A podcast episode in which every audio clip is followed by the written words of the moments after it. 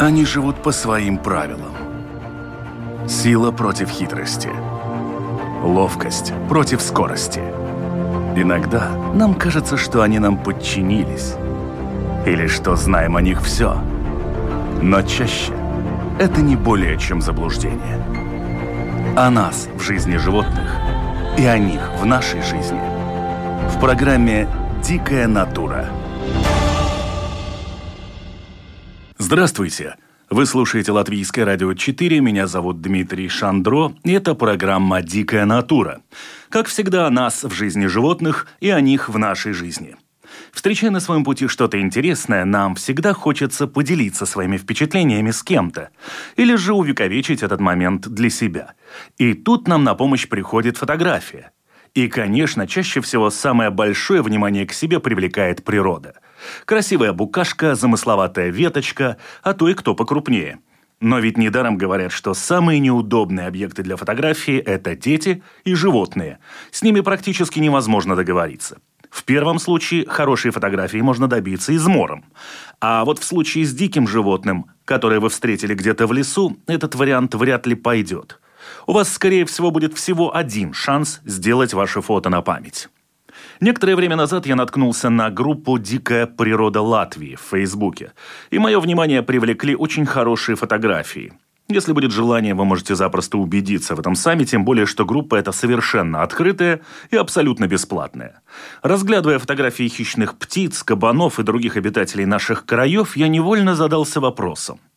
Это ж какое везение нужно иметь, чтобы вот так вот наткнуться на дикого зверя в лесу, сфотографировать его, да еще и покинуть его территорию на своих двоих. Сегодня поговорим о тонкостях такого занятия, как фотографирование природы. И мой первый собеседник Сергей Калинин. Сергей, здравствуйте. Здравствуйте. Хотелось бы для начала разобраться вот в чем. В чем вообще заключается главная особенность такого занятия, как фотографирование природы? Я думаю, что главное это любовь к природе. То есть, когда человек действительно ее любит, хочет ее изучать, видеть сам, самому и показывать другим. Есть ли какие-то направления в такого рода фотографии? Да, в основном люди делятся на именно фотоохотников, которые э, напрямую охотятся за животными или птицами, там бёрдвотчеры, и пейзажисты, которые больше вот именно пейзажи приходят, рассветы, закаты, и макро третье направление, наверное, макрофотоохота. Где взять моделей для своей фотосессии? Очевидно, что договориться с ними получится не очень. Но если мы говорим, допустим, о зверях, понятно, что с пейзажем все проще, лишь бы погода позволяла. А искать по лесам тоже такое мероприятие очень сомнительной успешности. Каким образом вы решаете эту проблему, когда идете, например, на фотоохоту с желанием сфотографировать того или иного зверя? Ну, я, в принципе, немного понимаю, где кто живет, в каких местах. Мы посматриваем всякие натуралистические сайты, типа там Манусдаба, еще какие-то. И примерно ориентируемся, где кто живет. Выходим на какую-то вылазку, как, как на разведку.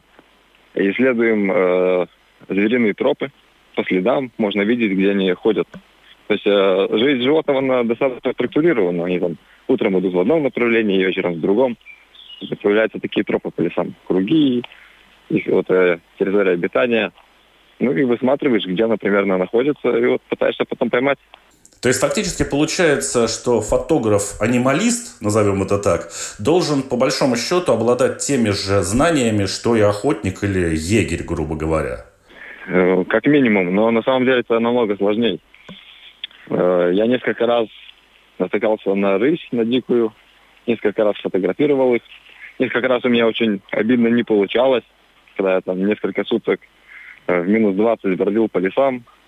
В итоге у меня умирал один фотоаппарат, умирал запасной фотоаппарат, и я уже потом натыкался. И я общался со многими охотниками, чтобы получить какой-то, ну, можно более подробный опыт. И я узнал, что многие из них всю жизнь занимаются охотой, и рысь ни разу в жизни, например, не видели. И даже так бывает. Или там всю жизнь охотился, ни разу не видел волк. А нам приходится как-то быть ловчей, быть более упорными, своих делах больше упорства нужно.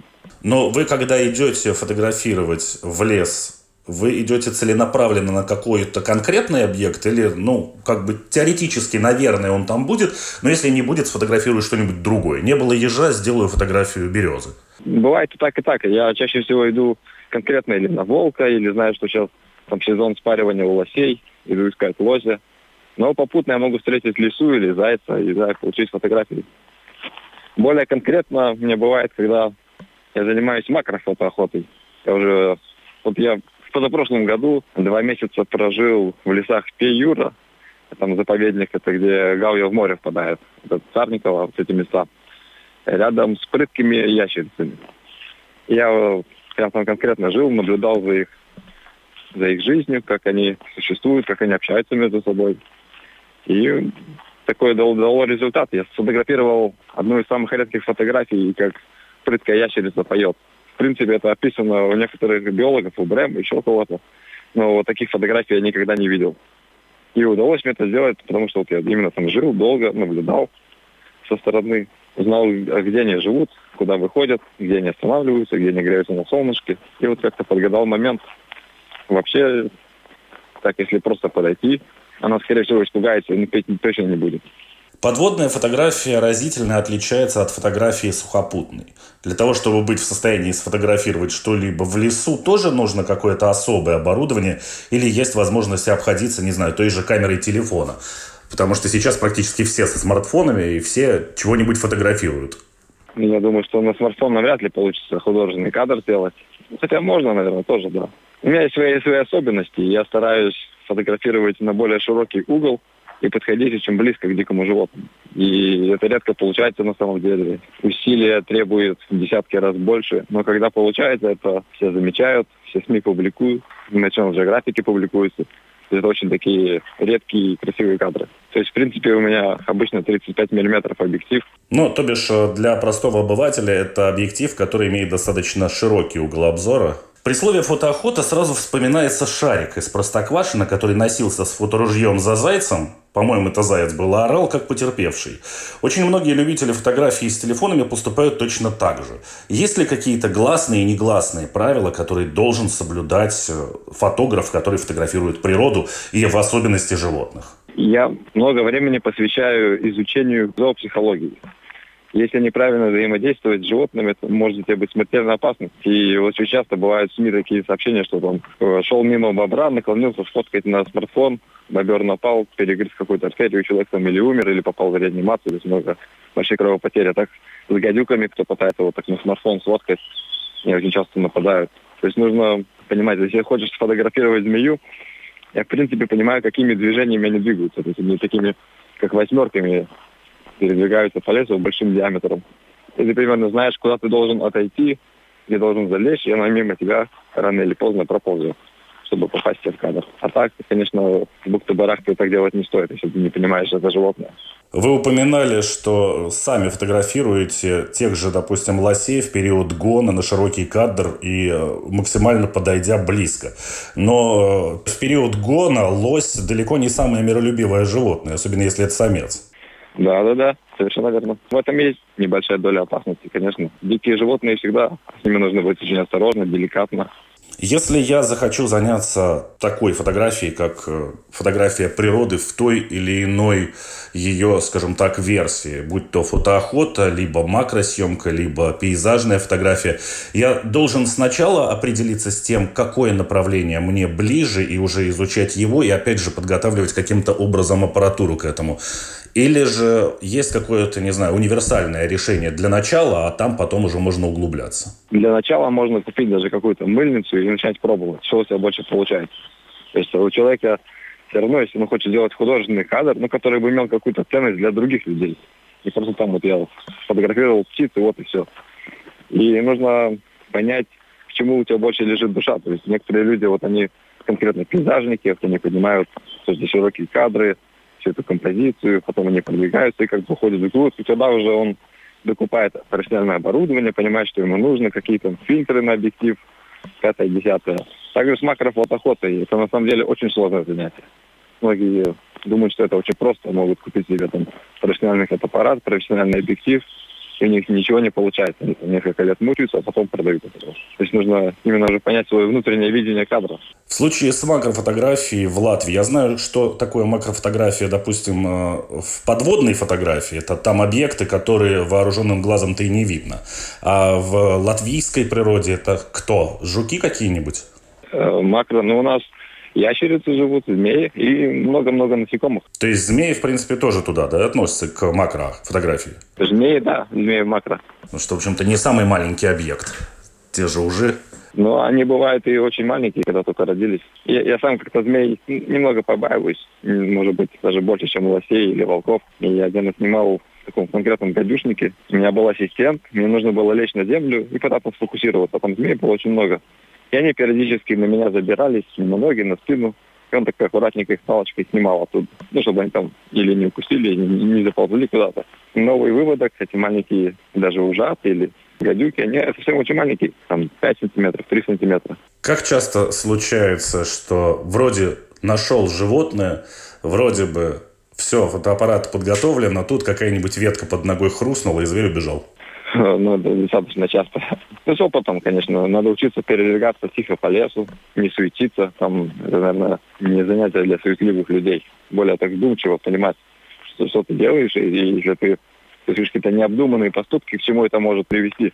Но на самом деле очень часто. Больше расстраивает, когда ты, например, уже закончил фотоохоту, зашло солнце, прошло несколько часов, ты выбираешься из леса и встречаешь там, например, стаю волков. А уже настолько темно, что художественный кадр сделать просто невозможно, там, даже со вспышкой. Вот в такие моменты, да, ты чувствуешь себя чуть-чуть так подавленно, разочарованно. Почему же раньше не встретились на пару часов? Было бы супер и красиво. А есть ли какие-то меры предосторожности, не знаю, потому что стая волков бегает значительно быстрее фотографа? Да, ну, я с собой ношу фаер. Я думаю, что если на меня попытаются охотиться, я буду пытаться их отпугнуть фаером. Но, в принципе, ну, это рискованное дело в любом случае. Даже с бобром бобер смертельно опасен, если к нему подойти близко. Какое животное в вашей практике сложнее всего найти, но проще всего сфотографировать, а какое животное наоборот? Попадается на каждом шагу, но также быстро сбегает? Э, быстрее всего сбегают летучие мыши. И я везде их вижу, особенно когда уже начинает темнеть, э, на маленьких диких реках, типа Мисли. Если проплыть всю реку, обязательно встретишь летучую мышь. Но сфотографировать ее очень сложно. Мало кому удается. Но в основном, если она какая-то уже больная или при смерти, тогда можно близко подойти, а так она летает туда-сюда. Ты ее видишь, а сфотографировать не можешь. Я думаю, из самых простых это рысь. Если ты ее уже встретил, то она не будет там суетиться. Если ты же близко к ней подошел, она так сядет, как такая огромная, очень важная, величественная кошка, и будет так пристально смотреть, когда есть возможность сделать очень красивый кадр. Насколько важно расстояние до этого животного? То есть, на, насколько вы используете мощные обычно объективы в своей работе, так называемые телеобъективы? Ну, тут зависит от почерка фотографа. В принципе, чем ближе, тем лучше. Но есть фотографы, которые, наоборот, стараются подальше снимать. И именно не сам объект, а пытаться вписать его в ландшафт, чтобы там кадр был такой огромный, где-то там рысь так красиво идет. Ну, например. То есть это индивидуально. Считается, наверное, очень крутым для фотографа рассказать какую-то историю. Вот вы упоминали о поющей ящерице прыткой. А, я видел у вас а, фотографии, есть и охоты хищных птиц, и еще какие-то такие моменты, когда, в общем-то, в природе происходит нечто. Это не просто птица, которая сидит, она как бы занята, или животное, которое делает что-то, что ему положено. Вам важно просто найти и, не знаю, сделать фотографию рыси как факт того, что там рысь, или фотографию рыси, которая делает что-то? Я именно стараюсь не саму рысь как объект, я не коллекционер там разных животных, постараюсь именно художественную. То есть либо портрет, либо какое-то действие. Мой почерк. Но самое, что хотелось найти, я был несколько раз близок, это к охоте волков. Да, волки охотятся на какую-нибудь косулю или на того же лося. Это было бы, наверное, самое интересное. Но вот несколько раз был близок, но никак не удавалось. Но мне кажется, что в этой ситуации это как раз э, правильное место и правильное время все определяет, потому что определить, куда побежит эта косуля и куда побегут за ней все эти загоняющие и так далее, э, очень сложно. А бежать с их скоростью, как я уже сказал, э, по-моему, во время охоты еще сложнее, чем просто пытаясь ретироваться. Вот я один раз почти догнал. И приходится, конечно же, бежать в сторону, пытаться как-то оббежать по кругу или еще как-то. И я пытался через болото э, пробежать. Это было в Ямнаровских болотах. И меня буквально засосало. Я понял, что все, на этом охота закончена, нужно оставаться на месте и ждать, пока тебя вода вытолкнет. То есть там в болоте нельзя плыть, не работает законы Архимеда. То есть там вода в болоте, она состоит из частиц. Если ты начинаешь не пытаться колыхаться, она тебя будет погружать глубже и глубже, пока не тонешь. Как часто в пылу охоты за каким-то кадром, вы заходили в лесу туда, откуда выйти уже потом не очень получалось? Или этот вопрос прорабатывается сразу? Всевозможные GPS-навигаторы, компасы? Я разработал свою методику. Я, в принципе, даже без компаса, без навигаторов. У меня есть в запасе компас, конечно, есть в запасе профессиональный навигатор. И я хожу такими как бы кругами. Подъезжая к месту, где собираюсь охотиться, проношу оборудование, какие-то там вещи для обеда или палатку.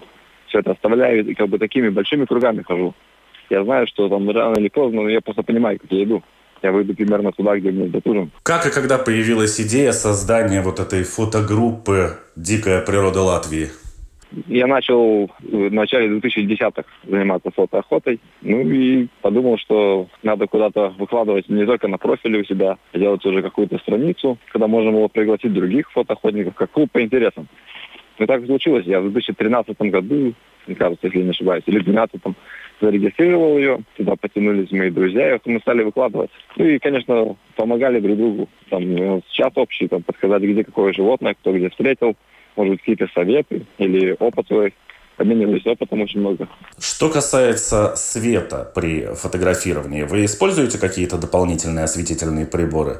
Потому что, э, что касается, как я уже говорил, подводной фотографии, там э, есть такое правило, его очень хорошо сформулировал э, фотограф National Geographic как раз-таки. Он сказал, что подводный фотограф постоянно носит Солнце с собой, потому что версия с отслеживанием положения Солнца под водой не работает э, от слова совсем. А что касается леса, там же тоже не получится с этими прожекторами ходить, с какими-то вспышками дополнительными, еще с чем-то. Бывает по-разному. Макрофотоохота так же самое практически невозможно без вспышек. Вспышки, какие-то рефлекторы, отражатели. То есть э, в лесу я лично практически не использую. Стараюсь все-таки найти красивый свет. И если я вижу передвижение какого-то животного, пытаюсь подождать там, где цвет будет красивым.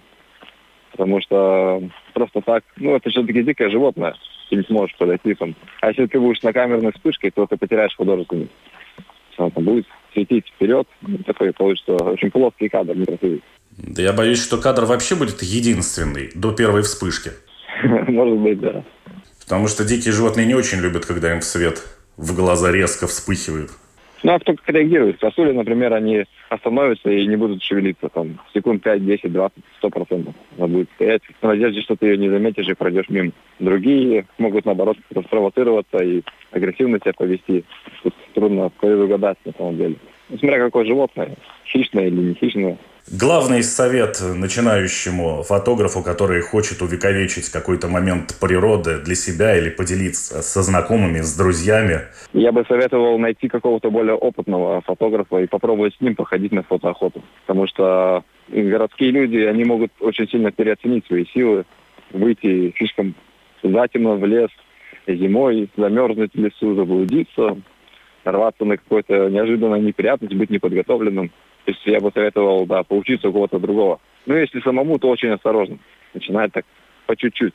Не сразу там идти на, на трое суток минус 20, а вот так, тут прогулялся, здесь прогулялся. Или даже с машины пытаться фотографировать. На полях много животных рано утром на закате. Они охотятся, гуляют. Хорошо, огромное спасибо, Сергей, за ваш рассказ. Ваши позиции и ваши интересы мы примерно понимаем. Огромное спасибо вам и за те кадры, которые вы выкладываете, и успешных вам кадров в будущем. До свидания. Я напоминаю, вы слушаете Латвийское радио 4. Это программа «Дикая натура», и сегодня мы говорим о таком занятии, как фотографирование дикой природы. Мой первый собеседник Сергей Калинин рассказал о том, какие особенности есть в этом направлении, что должен знать и уметь фотограф-натуралист – но, как мы все знаем, у каждого человека есть свои пристрастия, люди, фотографирующие природу, не исключение. Мой следующий собеседник тоже очень любит проводить время на природе в погоне за удачным кадром, но его интересы несколько отличны от тех, которые преследует Сергей. Дмитрий Михеев более специализируется не на животных, а на пейзажах и птицах, особенно хищных.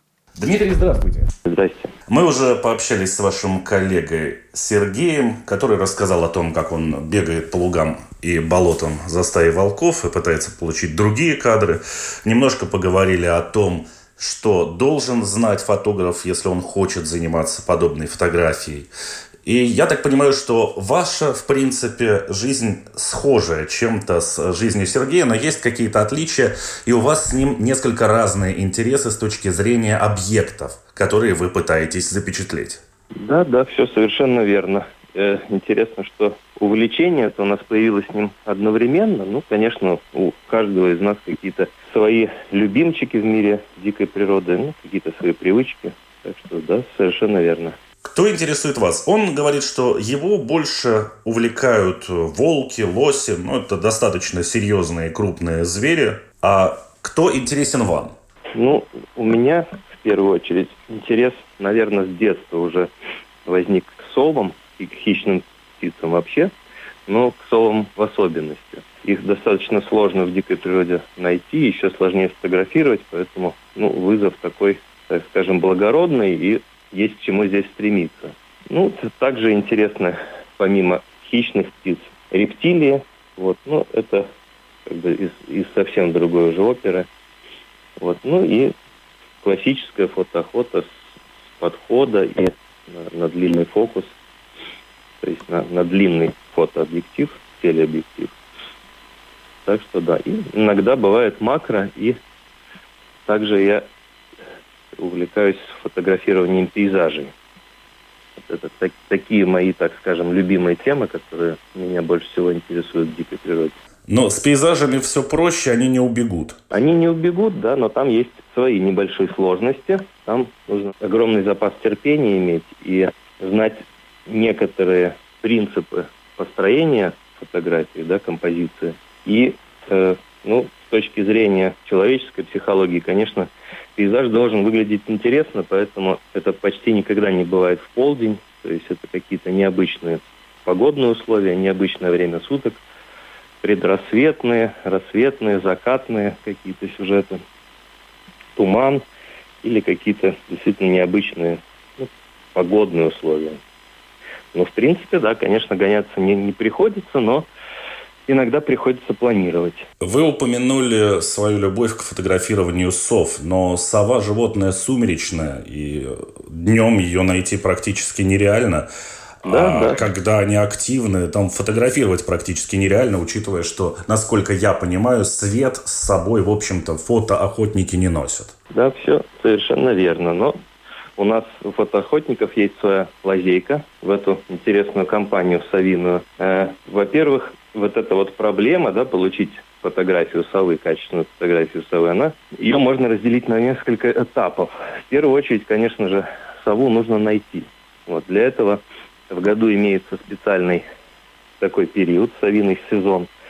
Он начинается с самого конца зимы, где-то с конца февраля, и продолжается в марте, иногда до апреля тянется. Это период, когда у большинства наших местных сов брачный сезон, и благодаря этому они оглашают ночной лес своими голосами. Это дает возможность нам их обнаружить, понять, где они обитают. А сова, так как это очень территориальная птица, они очень привязаны к своим территориям, то есть очень хорошая вероятность, если обнаружить ночью, откуда сова кричит, да, что какое-то сумеречное время, рано-рано утром или поздно вечером, когда существует еще какой-то свет, ее можно в том месте найти и сфотографировать. Да, поэтому вот такое время в конце зимы, в начале весны мне доводится время от времени побывать в каких-то лесах, да, где мне известно, что обитают совы, и э, так называемую провести вокализацию, то есть пройти по лесным тропам, по дорожкам и попытаться понять, где какой вид совы живет. Конечно, нужно знать голоса, нужно э, знать немножко о поведении этих птиц. И потом, когда на карте уже отмечаются какие-то места, где я слышал сову, а может быть кто-то другой слышал, да, есть специальные ресурсы в интернете, да, баздаты, там можно посмотреть, где и другие люди, другие орнитологи или энтузиасты слышали сову, и повышаются шансы ее найти. Зачастую, особенно вот весной, в брачный сезон, они могут появиться и светлое время, ну, утром или вечером. А летом иногда они вынуждены охотиться в сумеречное время, потому что ночь совершенно короткая, недостаточно для кормежки.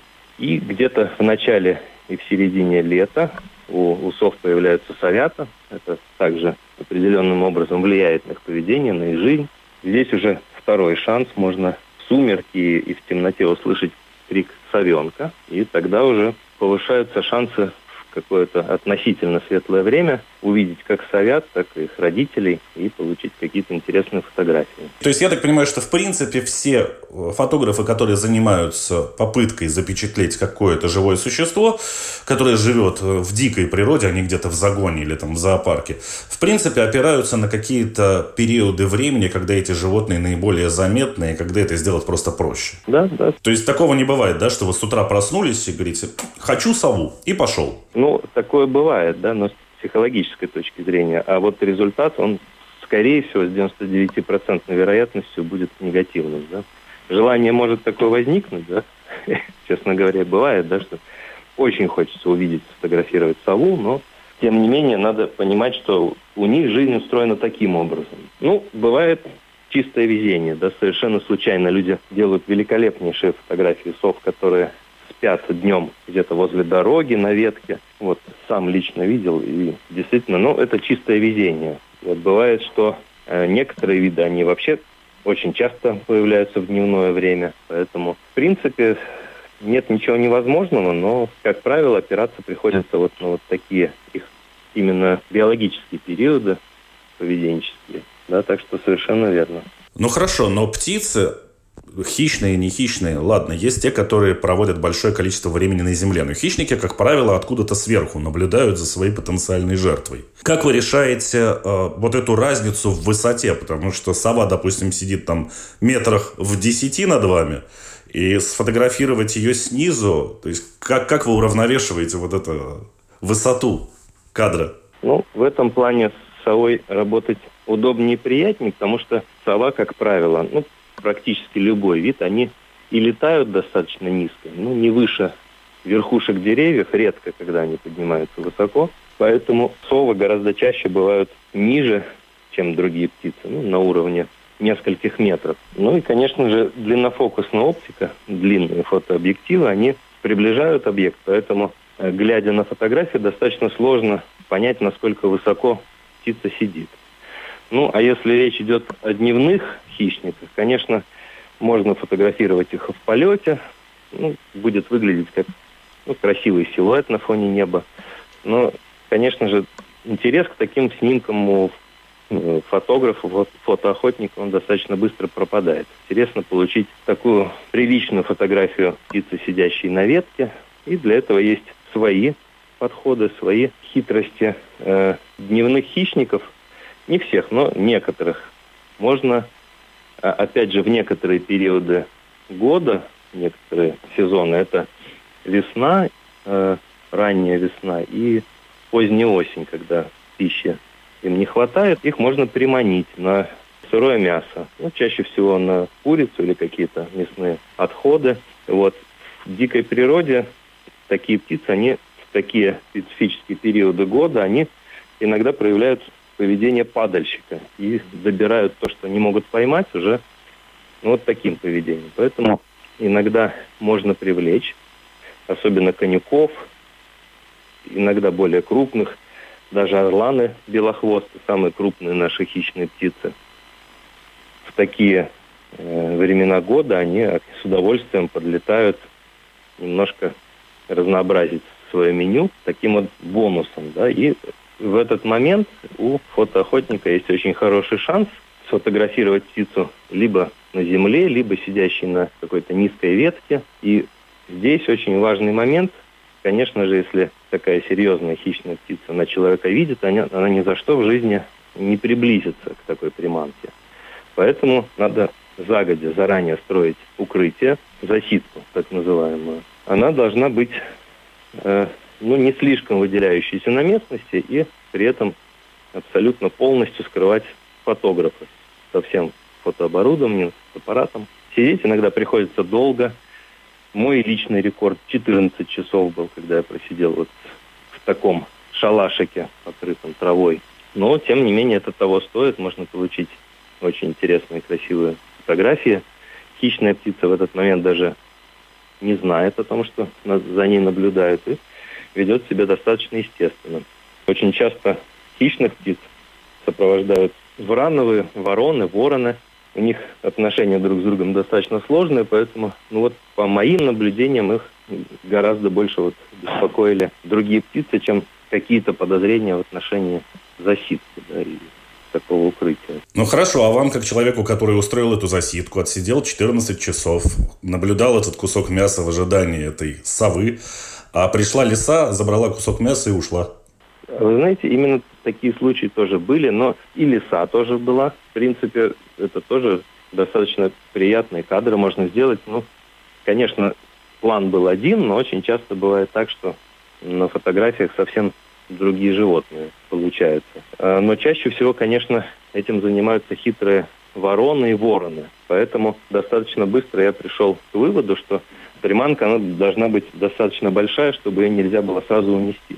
Вот. И можно комбинировать какие-то местные отходы, которые так уж и быть, пускай уносят по своим делам вороны-вороны. Ну и что-то, какой-то кусок побольше. Ну, допустим, можно на э, мясном рынке купить свиную голову. Очень хорошо для этой цели подходит. Стоит не так дорого, по бюджету бьет не больно. Ну, вот унести ее сразу ни лиса, ни, ни ворона, ни ворон не смогут. Вы упоминали как один из видов э, такой фотографии и охоты на животных охоту с помощью автомобиля. Я не очень представляю, как это возможно, по той простой причине, что в сафари-парках мировых, где животные людей видят, знают и понимают, что это просто корм очередной приехал, дармовой, а в лесу-то они вряд ли сильно обрадуются звуку автомобиля. Ну, здесь дело в том, что наши животные по той же схеме, как это происходит наверняка во всем мире, они вынуждены сосуществовать достаточно близко с человеком. Появляются кругом автомобильные дороги, они разрезают территории животных, им приходится сталкиваться с человеком на регулярной ежедневной основе. И очень многие животные, ну, практически большинство, и, и птицы, и хищные птицы, начинают привыкать к близости человека и к огромному количеству автомобилей. Некоторые виды даже извлекают пользу из этого. Как, допустим, вот конюки, они даже сами с удовольствием селятся поближе к каким-то сельскохозяйственным объектам, потому что население грызунов в таких местах всегда больше, у них всегда больше пищи. Вот, поэтому многие животные, большинство, они уже привыкли и к человеку, и к автомобилю. Даже по моим наблюдениям иногда так бывает, что многие дикие животные полностью игнорируют двигающийся автомобиль, движущийся мимо них, но тут же пугаются, если автомобиль останавливается возле них, открывается окно, а проезжающий мимо автомобиль даже в нескольких метрах они могут совершенно спокойно игнорировать и заниматься своими делами. И другая особенность поведения диких животных, которую тоже я подметил, очень многие из них достаточно часто, регулярно появляются на дорогах, вблизи дорог, на обочинах, потому что для любого животного, которое передвигается на ногах, им, конечно же, проще преодолевать большие расстояния по открытой чистой местности, чем по зарослям. И в ранние утренние часы, иногда в вечерние сумерки, проезжая не спеша вот так на автомобиле по каким-то мелким дорогам, полевым, лесным, можно достаточно много таких диких зверей, животных, иногда птиц встретить.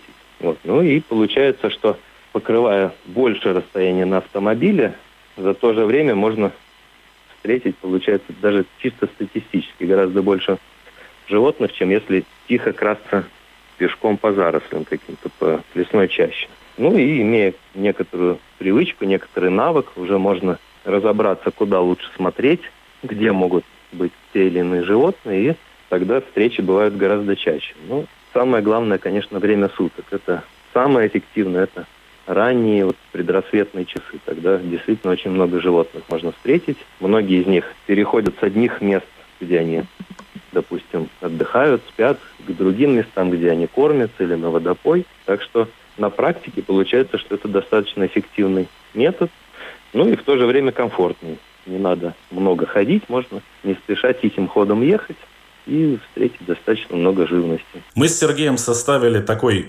небольшой, нестандартный топ. И интересно послушать теперь ваши позиции в этом топе. Какое животное сложнее всего встретить, но проще всего сфотографировать, и какое животное попадается практически на каждом шагу, ну, либо птица, неважно, да, какая модель. Но при этом сфотографировать практически нереально, потому что либо убегает сразу же, ну вот, либо настолько нефотогенично каждый раз оказывается, что кадр все время испорчен. Да, интересно. Из птиц чаще всего, ну, из хищных, которых интересно фотографировать, конюки. Но вот они как раз и есть, наверное, пожалуй, те птицы, которые с большим недоверием относятся и к останавливающимся автомобилям, и к фигурам человека.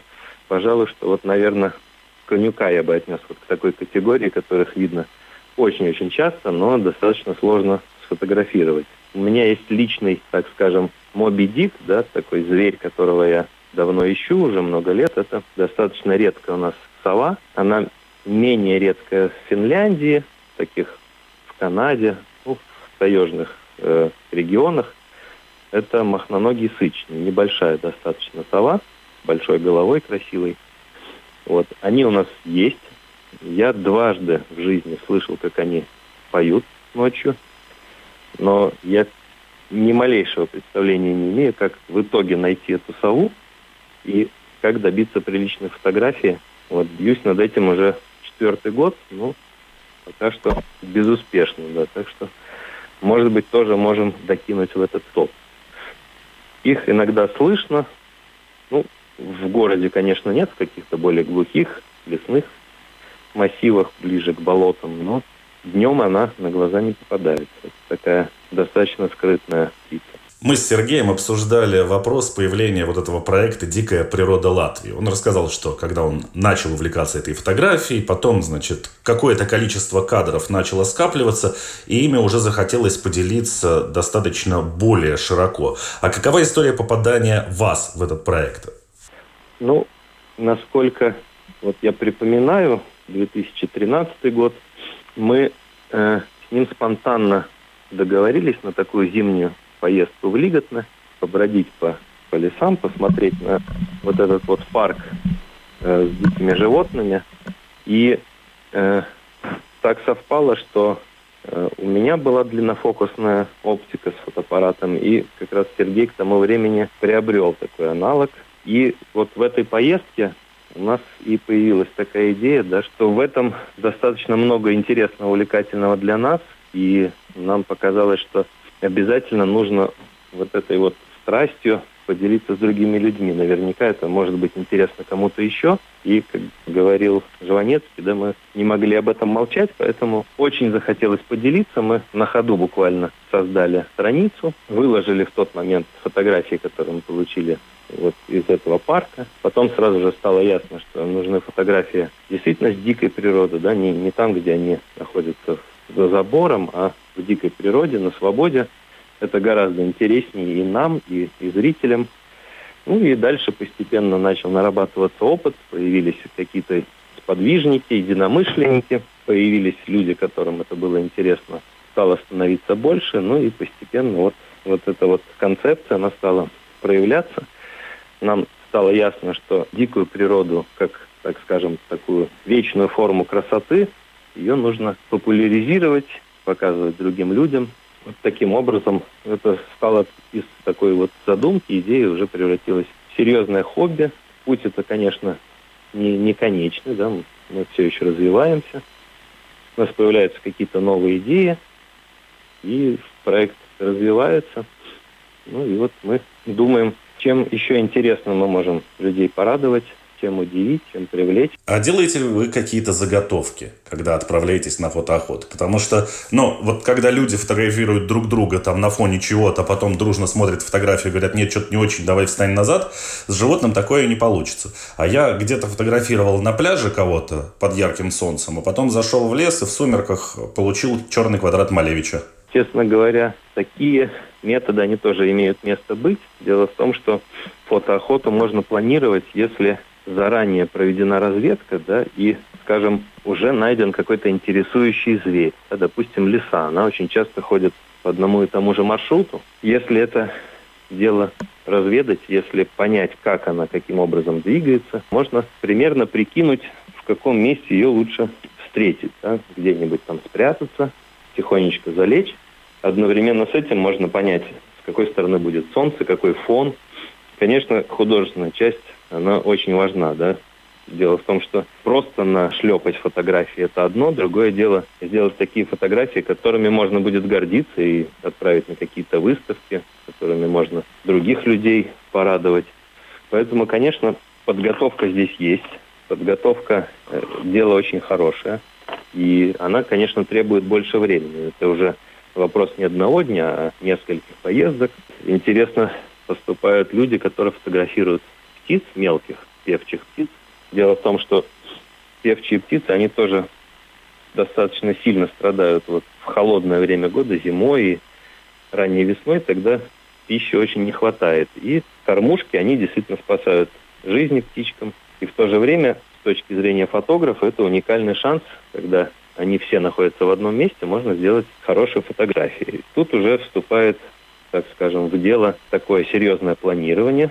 Можно, во-первых, выбрать какую-то или даже установить красивую какую-то роскошную ветку, которая будет хорошо смотреться в кадре, и расположить ее возле кормушки. И птицы, они по своей природе сначала садятся на какую-то высокую ветку, точку, с которой они ну, некоторое время, несколько секунд осматривают кормушку, да, все ли в порядке. И в эти несколько секунд можно сделать очень хорошие кадры. И некоторые люди даже намеренно устанавливают какие-то специальные фоны за вот этой веткой. И вот так вот работают профессионалы для журналов, для каких-то вот специфических изданий по дикой природе. И некоторые делают Э, специальные искусственные водоемчики, где птицы с удовольствием купаются. Тоже получается захватывающие кадры. Там можно сделать маленький искусственный ландшафтик, такой художественный, с камнями, с коряшками, с самхом. Смотрится просто необыкновенно, сказочно. Ну, в общем, такие элемент рояля в кустах очень даже работает. Он работает, и он очень эффектно смотрится в результате. Да? Ну, не все рассказывают о своих хитростях, но в эпоху интернета, конечно, уже те, кто действительно интересуется, уже ни для кого это не секрет. Ну, это же как всегда. Каждый охотник мечтает знать, где сидит фазан, и не расскажет об этом другому. Ну, в наши дни уже таких, кто не знает, где сидит фазан, уже достаточно мало, да. Хорошо, огромное спасибо, Дмитрий, за рассказ. Очень надеюсь, что кадров у вас будет еще впереди много, они будут интересными, и вам будет удаваться найти то, зачем вы идете. Ну и по пути может встречать еще чего-нибудь того, что будет приятной неожиданностью. Да, спасибо. Спасибо за беседу и всего доброго. Вот такое вот это занятие. Фотограф дикой природы. Ну а на этом наше время подошло к концу и пришла пора прощаться – Напоминаю, что программа «Дикая натура» выходит на волнах Латвийского радио 4 по понедельникам после 10-часового выпуска новостей. Кроме того, вы можете послушать повторы во вторник в половине третьего ночи и в субботу в 13.10. Ну и, разумеется, все архивы программ можно найти на сайте Латвийского радио 4 в разделе программы «Дикая натура». На этом я, Дмитрий Шандро, откланиваюсь. До новой встречи. Они живут по своим правилам Сила против хитрости. Ловкость против скорости. Иногда нам кажется, что они нам подчинились. Или что знаем о них все. Но чаще это не более чем заблуждение. О нас в жизни животных и о них в нашей жизни. В программе «Дикая натура»